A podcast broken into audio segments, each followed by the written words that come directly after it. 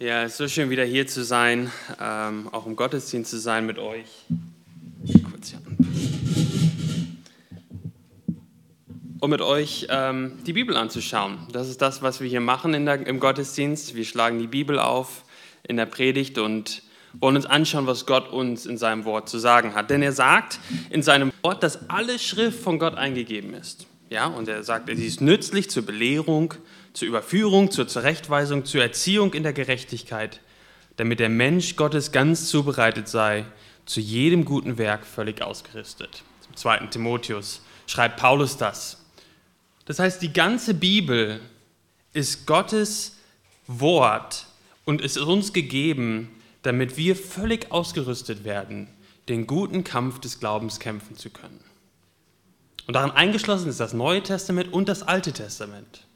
Ich hatte das gestern ja auch schon ähm, in der WhatsApp-Nachricht an die Mitglieder geschickt, dass wir unsere Markus-Serie pausieren und in das Alte Testament gehen. Wir werden die Markus-Serie dann nächstes Jahr irgendwann wieder aufnehmen und ähm, dort weitermachen. Aber für, für jetzt ruht die Markus-Serie und gehen ins Alte Testament in das Buch Nehemia. Ein ganz spannendes Buch, das Buch Nehemia. Ähm, ihr findet das also bei mir ist es auf Seite 528, so da die Ecke findet ihr das Buch Nehemiah. Manchmal ist das ein bisschen schwierig zu finden, so ein kleines Buch. Ein ganz, ganz spannendes Buch. Und wir wollen uns in den nächsten Wochen die, das ganze Buch nach und nach anschauen und lernen, wer Gott ist und auch besonders von Nehemia lernen, was es bedeutet, Gott nachzufolgen. Lass uns also lesen, das erste Kapitel Nehemia Kapitel 1. Dies ist die Geschichte Nehemias, des Sohnes Hachalias. Es geschah im Monat Kislev, im 20. Jahr, dass ich in Susan in der Königsburg war. Da kam Hanani, einer meiner Brüder, mit etlichen Männern aus Juda, und ich erkundigte mich bei ihm über die Juden, die Entkommenen, die nach der Gefangenschaft übrig geblieben waren, und über Jerusalem. Und sie sprachen zu mir, die übriggebliebenen, die nach der Gefangenschaft übrig geblieben sind, befinden sich dort in der Provinz in großem Unglück und in Schmach. Und die Mauern Jerusalems sind niedergerissen und ihre Tore jetzt Feuer verbrannt. Und es geschah, als ich diese Worte hörte, zersetzte ich mich hin und weinte und trug Leid etliche Tage lang. Und ich fastete und betete vor dem Gott des Himmels und sprach, ach Herr, Du Gott des Himmels, du großer und furchtgebietender Gott, der den Bund und die Gnade denen bewahrt, die ihn lieben und seine Gebote halten. Lass doch deine Ohren aufmerken und deine Augen offen sein, dass du auf das Gebet deines Knechtes hörst, dass ich nun vor dir bete Tag und Nacht für die Kinder Israels, deine Knechte, und mit dem ich die Sünden der Kinder Israels bekenne, die wir an dir begangen haben. Auch ich und das Haus meines Vaters haben gesündigt wir haben sehr verwerflich gegen dich gehandelt, dass wir die Gebote, die Satzungen und Rechtsbestimmungen nicht befolgt haben, die du deinem Knecht Mose geboten hast. Gedenke doch an das Wort, das du deinem Knecht Mose gegeben hast, indem du sprachst, wenn ihr treulos handelt, so will ich euch unter die Völker zerstreuen. Kehrt ihr aber zu mir um und befolgt meine Gebote und tut sie, selbst wenn einige von euch bis ans Ende der Himmel verstoßen wären, so würde ich sie doch von dort sammeln und sie an den Ort bringen, den ich erwählt habe damit mein Name dort wohnen soll. Sie sind ja doch deine Knechte und dein Volk, das du erlöst hast durch deine große Kraft und durch, mächtig, durch deine mächtige Hand. Ach Herr, lass doch dein Ohr aufmerksam sein auf das Gebet deines Knechtes und auf das Gebet deiner Knechte, die das Verlangen haben, deinen Namen zu fürchten. Und lass es doch deinem Knecht heute gelingen und gib ihm Barmherzigkeit vor diesem Mann. Ich war nämlich der Mundschenk des Königs. Soweit das erste Kapitel. Und ich glaube, der Hauptgedanke in diesem ersten Kapitel ist folgender. Im Angesicht von ausweglosen und niederschmetternden Botschaften suche das Angesicht des allmächtigen, heiligen und ewig treuen Gott und bestürme den himmlischen Thron mit mutigen Gebeten. Wir wollen uns heute nicht das ganze Kapitel an, angucken. Ich hatte das erst vor, aber dann gemerkt, das wird viel zu lang. Wir werden uns nur die ersten fünf, fünf, äh, ersten fünf Verse anschauen. Und die Gliederung ist ganz einfach. Das ist ein Beter, der Gottes Ehre sucht. Und ein, der zweite Punkt dann ein Beter, der Gott und sein Wort kennt. Wo steht dieses Buch geschichtlich in der, in der historischen Einordnung? Wir lesen in Vers 1 von einem, dass das die Geschichte des Nehemias ist. Wo findet sie statt? Das findet dieses erste Kapitel findet statt, das lesen wir auch in Vers 1, in der Königsburg in Susan. Das ist die Winterresidenz des damaligen Königs von Persien. Sein Name war Artaxerxes I. Und dieser Nehemia war ein Jude und er war Mundschenk. Wann hat sie stattgefunden, diese Geschichte? Nun, wir lesen hier im Monat Kislev, das ist etwa November, Dezember, und zwar im 20. Jahr. Das lesen wir auch in Vers 1. Und das, damit bezieht er sich wahrscheinlich auf das 20. Jahr von diesem König Artaxerxes. Der Schreiber war Nehemiah selbst. Das sehen wir auch in den Versen 1 und 2, wie er schreibt, weil er in der Ich-Form schreibt, ja, dass ich in Susan in der Geschichte war. Da kam Hanani, einer meiner Brüder. Und die Geschichte des Nehemias geht los, dass Hanani, der Bruder von Nehemia, kommt und ein paar andere Männer aus Juda, aus Jerusalem, aus der Stadt Jerusalem. Und Nehemia erkundigt sich, wie es um die Einwohner steht und wie es um die Stadt steht. Und bevor wir die Antwort in Vers 3 lesen, lasst uns einmal einen kurzen Streifzug durch die Geschichte Gottes mit dieser Welt und Israel machen ja, um zu verstehen, wie es denn jetzt eigentlich zu dieser Unterhaltung gekommen ist. Warum fragt Nehemia denn jetzt nach, wie geht es den Juden in Jerusalem und der Stadtmauer? Wie endet ein Nehemia, ein Jude, am Königshof eines heidnischen Königs als Mundschenk?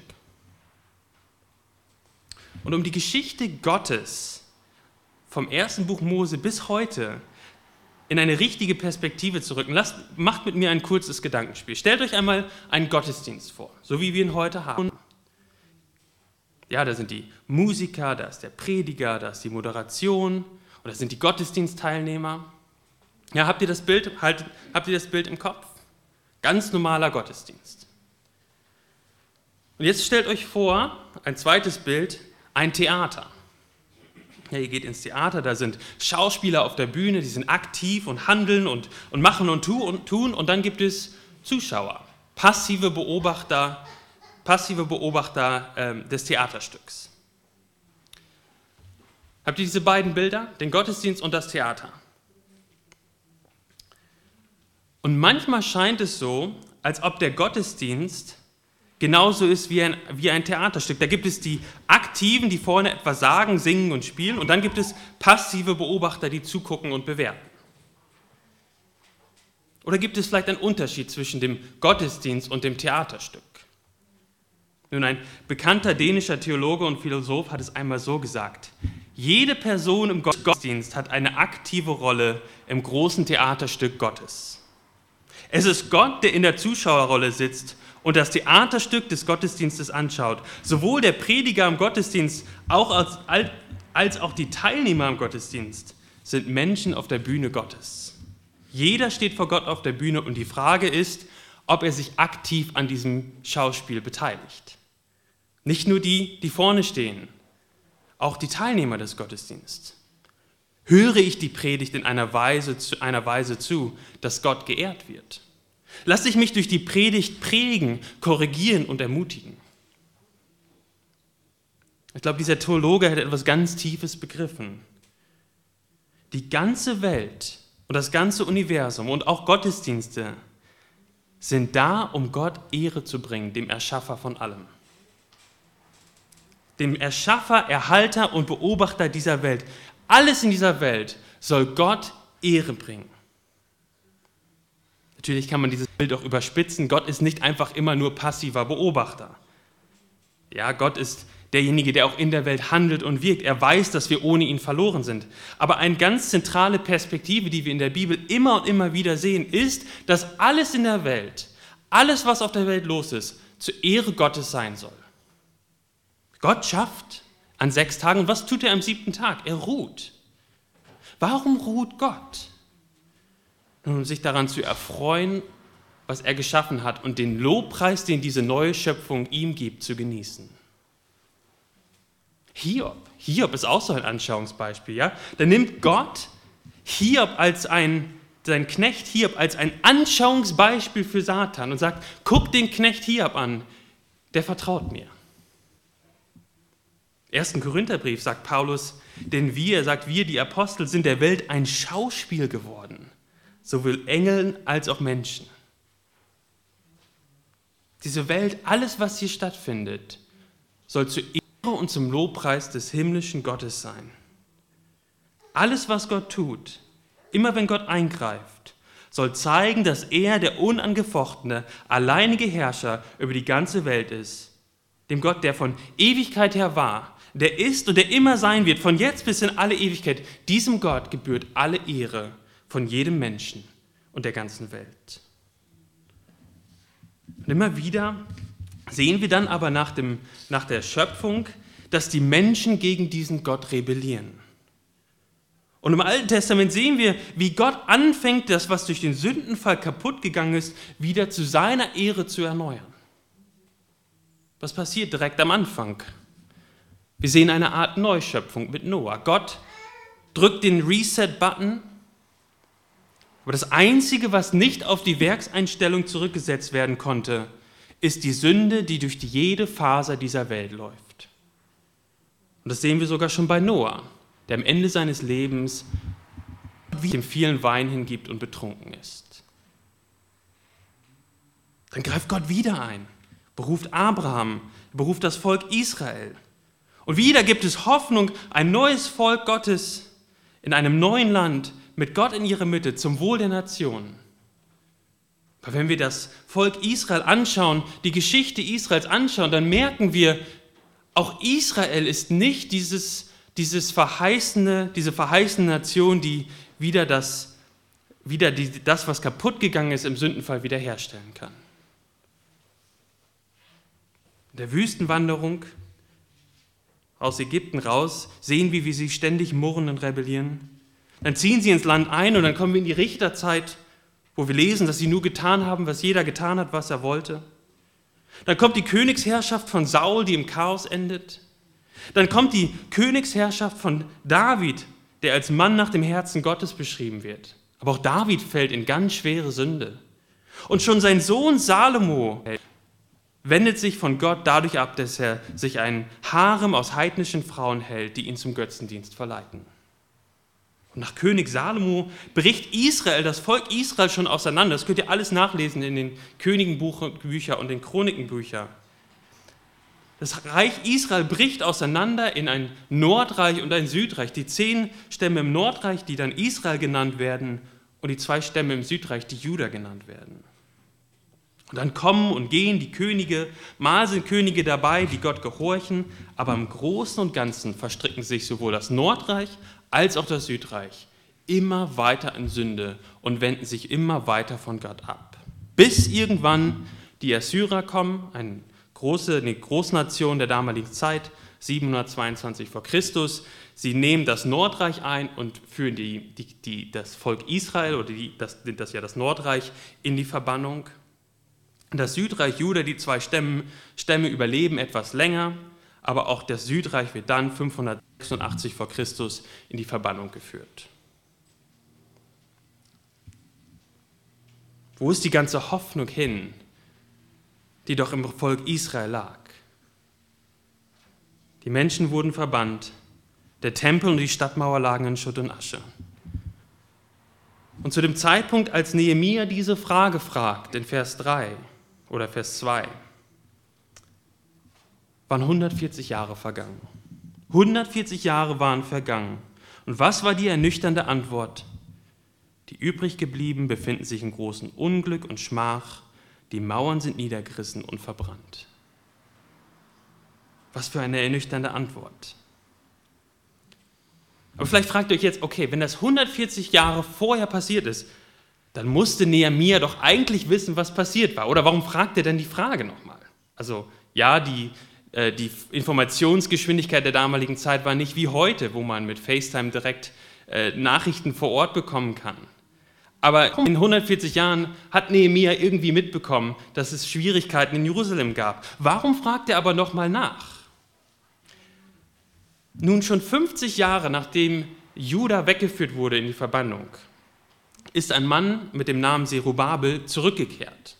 Und er hat einen Auftrag gehabt von dem damaligen König von äh, von äh, Persien, Und er hat ihm gesagt, geh zurück und bau den Tempel und die Stadtmauer wieder auf. Und er geht zurück und fängt an, die Stadtmauer zu bauen, den Tempel zu bauen. Aber alles, was er fertig schafft, fertigzustellen schafft, ist der Tempel. Die Stadtmauer liegt noch weiter in Trümmern. Und dann, etwa 80 Jahre nach Zerubabel, kommt ein, ein Mann namens Esra. Und er geht nach Israel und nach Jerusalem und er lehrt die Menschen das Gebot Gottes. Ja, und zehn Jahre danach findet dieses Gespräch statt mit Nehemia. Nehemia fragt hier nach Jerusalem und nach den Juden, um zu sehen, wie die Fortschritte im Wiederaufbau laufen. Das, wie lief es? Wie ernüchternd war die Antwort, dass Jerusalem auch nach 90-jähriger Anstrengung des Tempelbaus, der Stadtmauer und der Lehre von Esra immer noch in einem derartigen Zustand war. Die Stadt Gottes lag in Trümmern und das Volk Gottes war immer noch in großem Unglück und in Schande. Und wie reagiert Nehemiah darauf in Vers 4? Er setzt sich hin und weinte und trug Leid etliche Tage lang. Er war so emotional mit Jerusalem und ihren Einwohnern verbunden. Es schmerzte ihn, Jerusalem in diesem Zustand zu sehen. Es ging ihm um das Volk Gottes und das ist jetzt ganz wichtig, damit verbunden um Gott selbst und seine Ehre. Die Trümmern in Jerusalem und das verstreute Volk Israel hat Gott keine Ehre unter den Nationen gegeben. Und so fastete er und betete vor dem Gott des Himmels. Es war nicht einfach ein flüchtiger Gedanke, es hat ihn bis ins Tiefste getroffen, den Zustand von Israel und damit eben auch der Ehre Gottes zu sehen. Und Nehemiah hatte ja eigentlich ein ganz angenehmes Leben. Er war Mundschenk, so lesen wir in Vers 11. Ein Mundschenk war ein Vertrauter des Königs. Der Mundschenk hat zum Beispiel vorher immer den Wein probiert, ja, der, damit, der, damit der König keinen vergifteten Wein getrunken hat. Das heißt, der Mundschenk, der König hat dem Mundschenk vertraut. Der Mundschenk war ständig in der Gegenwart des mächtigsten Mannes der damaligen Welt. Der König von Persien hat ihm vertraut. Warum trifft ihn also diese Botschaft so hart? Und nochmal, es ging Nehemia um das Volk Gottes und damit verbunden um Gott selbst und sein Ansehen in der Welt.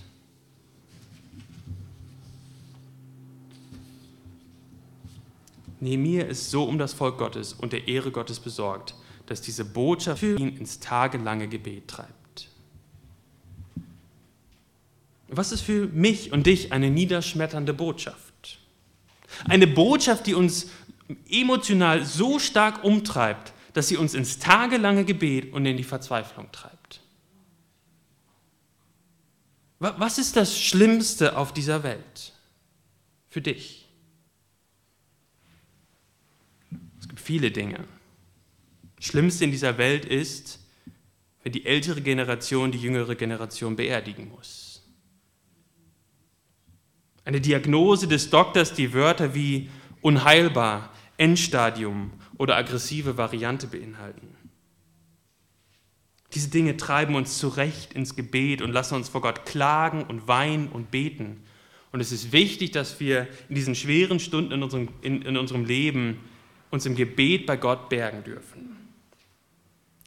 Aber es war überführend für mich, Nehemia hier zu studieren, darüber nachzudenken, warum Nehemia verzweifelt war. Nehemia hatte alles. Er lebte bequem in Persien. Er hätte sich auch von dem ganzen Volk Israel lossagen können und nach dem Motto leben können, man lebt nur einmal, worauf es ankommt, dass es ist, dass es mir gut geht.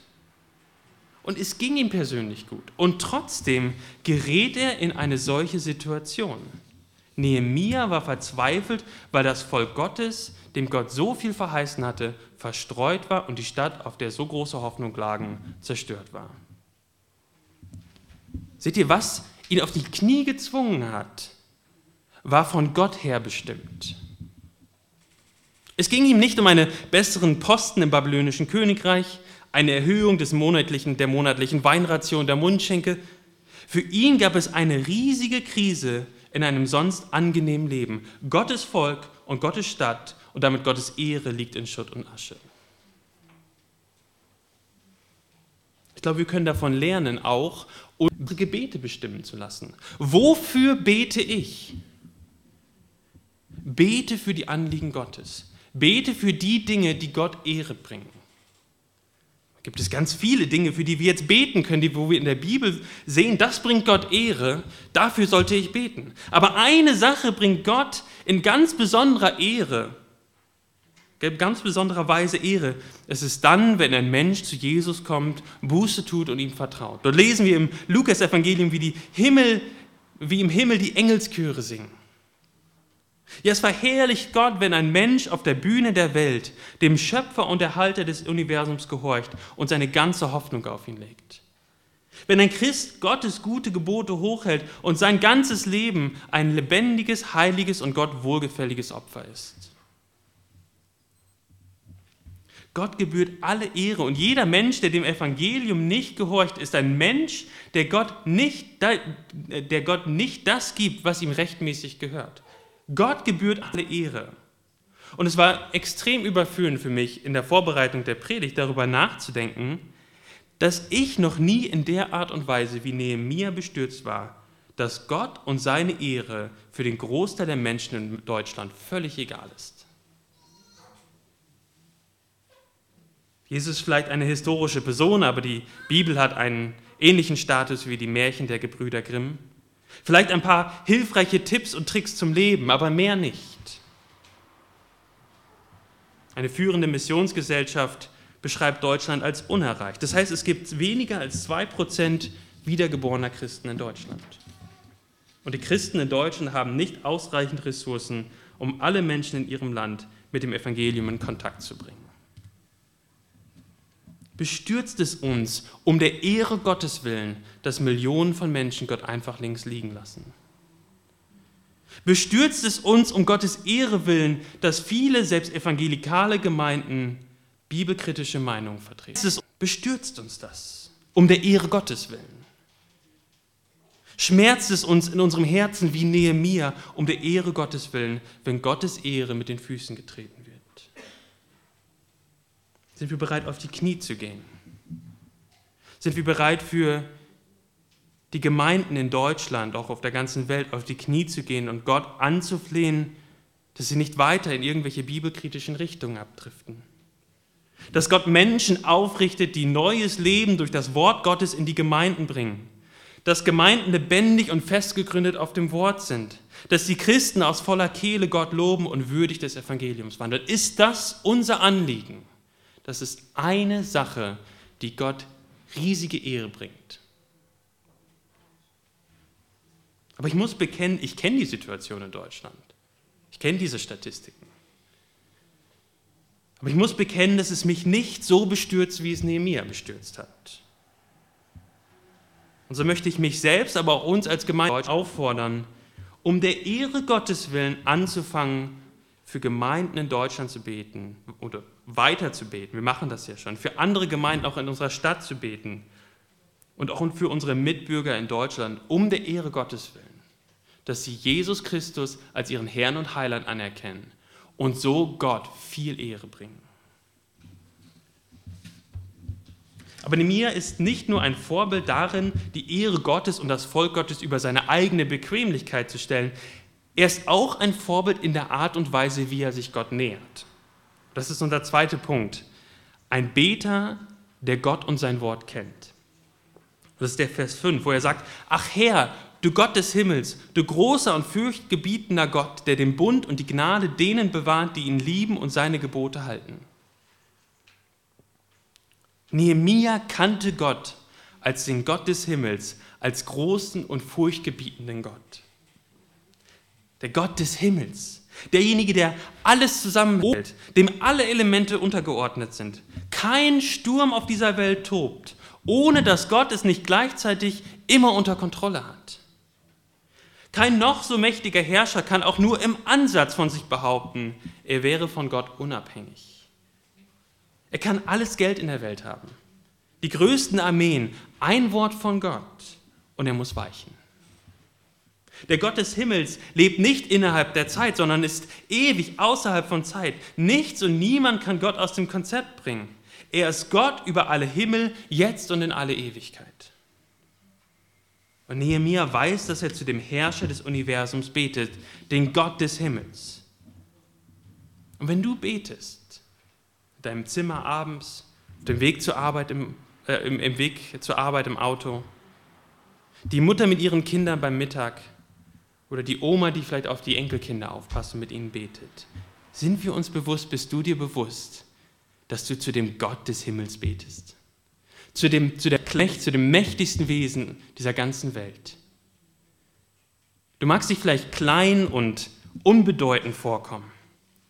Du sagst vielleicht, ich bin zu jung. Vielleicht sagst du, ich bin zu alt. Ich bin zu ungebildet. Jeder Mensch, der im Glauben an Jesus Christus zu Gott kommt und zu ihm betet, findet Eingang beim himmlischen Gott dem Herrscher und Erhalter des ganzen Universums. Und in Bezug auf die Gemeinde steht die Gemeinde oft auf den Schultern derjenigen, die vielleicht aufgrund von Krankheit oder dem Alter nicht mehr viel Messbares beitragen können und in Anführungsstrichen nur noch beten. Es sind oft diejenigen, auf denen die ganze Gemeinde steht, auf diesen Schultern auf denjenigen, die zu Gott beten für die Gemeinde. Deswegen betet weiter. Du magst dich vielleicht unbedeutend und klein vorkommen, aber wenn du in die Gegenwart Gottes trittst, dann betest du zu dem Herrscher der ganzen Welt, der alles unter Kontrolle hat und dem nichts zu groß ist. Lass dich nicht davon abhalten, vor dem Gott des Himmels niederzufallen und zu beten. Und dann beschreibt Nehemia Gott als den großen und furchtgebietenden Gott. Wenn du betest, betest du nicht zu einem knuffigen Opa. Du trittst in die Gegenwart des Gottes, der die Macht hat, mit einem Wort dein Leben zu beenden, der sogar die Macht hat, die ganze Welt mit einem Wort zu beenden. Gott ist ein furchtgebietender Gott. Lies mal die Geschichte mit Gottes mit Israel. Die Feinde werden vom Feuer verzehrt, vom Erdboden verschluckt, durch Schlangen getötet. Israel selbst stand unter der Strafe Gottes für die Rebellion gegen Gott im Exil. Gott ist kein niedlicher Gott. Er ist ein verzehrendes Feuer und absolut heilig und furchtgebietend. Jeder Mensch muss fürchten, Gott gegen sich zu haben. Nehemiah wusste, dass Gott ein furchtgebietender Gott ist. Und deshalb geht er nicht leichtfertig mit Gott um. Aber es ist interessant, es ist auch nicht einfach nur blinde Angst, die sich nur versucht, vor dem angsteinflößenden Gott zu schützen, wie, wie ein Mensch vor einem Tiger, der wegläuft. Es ist diese gesunde Furcht, in die Gegenwart eines so mächtigen Gottes zu treten, dass man nicht anders kann, als vor ihm niederzufallen, ihn anzubeten und danach zu streben, seinen Worten zu gehorchen. Aber wir kommen nicht leichtfertig zu Gott. Im Gebet treten wir in die Gegenwart eines furchtgebietenden, heiligen Gott. Und einem solchen Gott sollten wir nicht ohne die nötige, gesunde Furcht entgegentreten. Aber zum Abschluss, Nehemiah ist noch nicht fertig, diesen Gott zu beschreiben. Er sagt dann in Vers 5 noch, dieser Gott, der den Bund und die Gnade denen bewahrt, die ihn lieben und seine Gebote halten. Der Gott, der den Bund und die Gnade denen bewahrt, die ihn halten. Was ich eben in dem Schnelldurchlauf der Geschichte noch nicht gesagt, bewusst nicht gesagt habe, ist, dass auch im, äh, bei, bei der, äh, für das Volk Israel, dass Gott einen Bund geschaffen hat mit ihnen. Gott hat einen Bund geschaffen mit Warn, mit einem Gesetz und er hat Warnungen gegeben. Ja? Wenn ihr das tut, dann werde ich euch segnen. Dann werdet ihr in ein Land kommen. Wenn ihr euch aber gegen mich auflehnt, dann wird es Konsequenzen haben. Dann werde ich euch wegführen und in die Verbannung führen. Und wenn ihr dann in der Verbannung seid und dann wieder umkehrt, dann werde ich euch auch wieder sammeln. Und so hat Gott einen Bund geschlossen mit, mit Israel, wir können das nachlesen, ganz vielen Propheten im Alten Testament, die das immer wieder deutlich machen. Sie prophezeiten, Israel, wenn ihr euch weiter gegen Gott auflehnt, dann werdet ihr weggeführt werden. Wenn ihr aber in der Verbannung seid und wieder zurückkehrt zu Gott, dann wird Gott euch zurückführen, wo auch immer ihr seid. Und wenn Nehemiah hier jetzt Gott als den Gott beschreibt, der den Bund und die Gnade denen bewahrt, die ihn lieben und seine Gebote halten, dann knüpft er genau an diesen Gedanken im Alten Testament an und der Tatsache, dass Gott seine Bünde immer einhält. Was heißt das genau? Nehemiah sagt, wenn Gott einen Bund mit jemandem, schließt, dann wird Gott sein Ende des Bundes niemals brechen. Gott hält immer den Bund und die daraus resultierende Gnade. Aber sollte der Mensch sich gegen Gott entscheiden und den Bund brechen und sich lossagen von Gott und gegen Gott rebellieren, so werden die angekündigten negativen Konsequenzen folgen. Ja? Gott ist ein treuer Gott, der zu seinem Wort und zu seinen Bünden auch, mit dem, auch zu dem Bund mit seinem Volk Israel steht. Ja, Gott ist kein ungerechter Gott, der seine Versprechen einfach so aufkündigt. Gott hatte Israel Land versprochen und er hat es ihnen gegeben.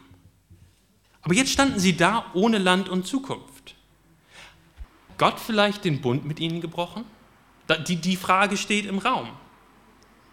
Aber Nehemia macht deutlich, niemand kann zu der Zeit, wo Nehemia gelebt hat, gelebt hat, Gott anklagen und sagen, Gott, es, war, es warst du, der den Bund nicht eingehalten hat. Du hast untreu gehandelt.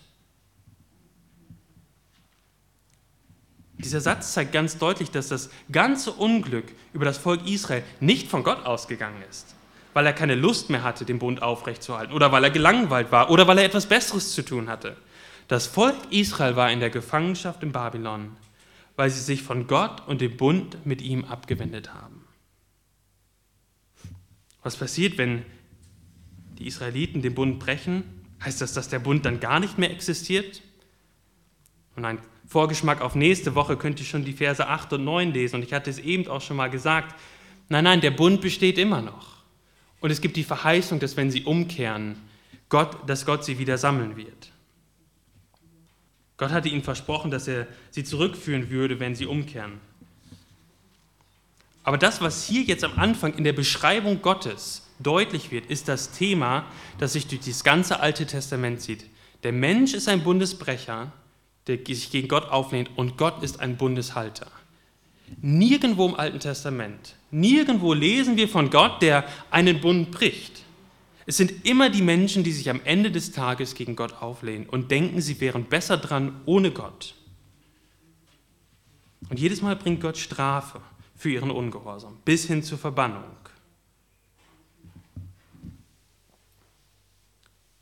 Und für Nehemiah ist eins deutlich, Gott steht zu seinem Bund und die Tatsache, dass Israel nicht mehr im verheißenen Land ist, bedeutet, dass Israel sich gegen Gott aufgelehnt hat und nicht, dass Gott untreu war. Nun, wenn du den Vers liest, vielleicht ging es, so, ging es dir so wie mir, als ich das das erste Mal gelesen habe. Wenn ich seine Gebote nicht einhalte und Jesus nicht liebe, dann wendet er sich von mir ab. Das scheint dir der Vers zu sagen. Gott hält den Bund und die Gnade denen, die ihn lieben und seine Gebote halten. Nun, ich bin ein Sünder, ich liebe Gott nicht, oder liebe Gott nicht immer so, wie ich sein, so wie ich sollte, und ich halte die Gebote nicht. Also, was, ist, was wird Gott machen? Ein paar Gedanken dazu. Erstens, die Plage über Israel und die Verbannung kam nicht, weil sie nicht vollkommen gelebt haben. Sie kamen, weil sie die Herrschaft Gottes komplett über den Haufen geworfen haben und anderen Göttern nachgefolgt sind. Die Israeliten hatten die Möglichkeit, durch Opfer temporäre Vergebung zu bekommen. Es gab die Möglichkeit für die Israeliten, auf die Stimme der Propheten zu hören und umzukehren. Die Israeliten sind in der Verbannung, weil sie über Jahrhunderte lang Gottes Herrschaft abgelehnt haben und dann, Gottes Gericht, und, und dann brach Gottes Gericht hinein. Sie haben Gott nicht geliebt und seine Gebote nicht gehalten. woher weiß ich, dass ich Gott liebt? Gott, ist eine spannende Frage, oder? Vielleicht habt ihr euch die selber schon mal gestellt. Woher weiß ich, dass ich Gott liebe? Ich glaube, das, das Erste, was wir sehen, oder woran wir erkennen, dass wir Gott lieben, gehorchst du Gott. Nicht vollkommen, aber mit ganzem Herzen, strebst du mit ganzem Herzen danach, ihm zu gehorchen. Sind die Gebote Gottes dir wichtig? Und das Zweite ist, woher weiß ich, dass ich Gott liebe? Ich weiß es, wenn ich den von ihm vorgeschriebenen Weg zur Versöhnung mit ihm jeden Tag gehe. Bekenntnis der Sünde und erneutes Vertrauen in das vollendete Werk Jesu Christi.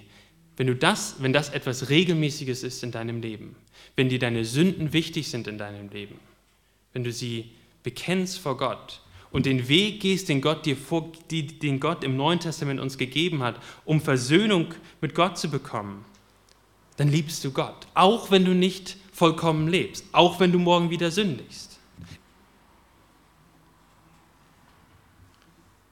Lebst du so? Ist das das, was dein Leben prägt? Lebst du im Streben, Gott zu gefallen und Bekennen und Neuanwenden der Gnade Gottes? Ist das das, was dein Leben, Leben ausmacht? Dass du nach, dich danach ausstreckst, Gott zu gehorchen und gleichzeitig weißt, wenn ich sündige, dann darf ich wieder zu Gott gehen und meine Sünde bekennen.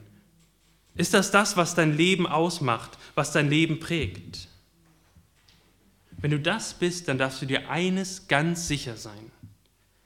Gott steht nicht da mit heruntergezogenem Mundwinkel und blickt kopfschüttelnd und verständnislos und sauer auf deinen wieder mal unvollkommenen Tag.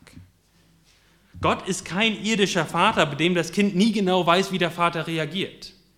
Mal kommt man nach Hause mit einer Vier in Englisch und er hat Mitleid, sagt, nächstes Mal lernen wir ein bisschen mehr.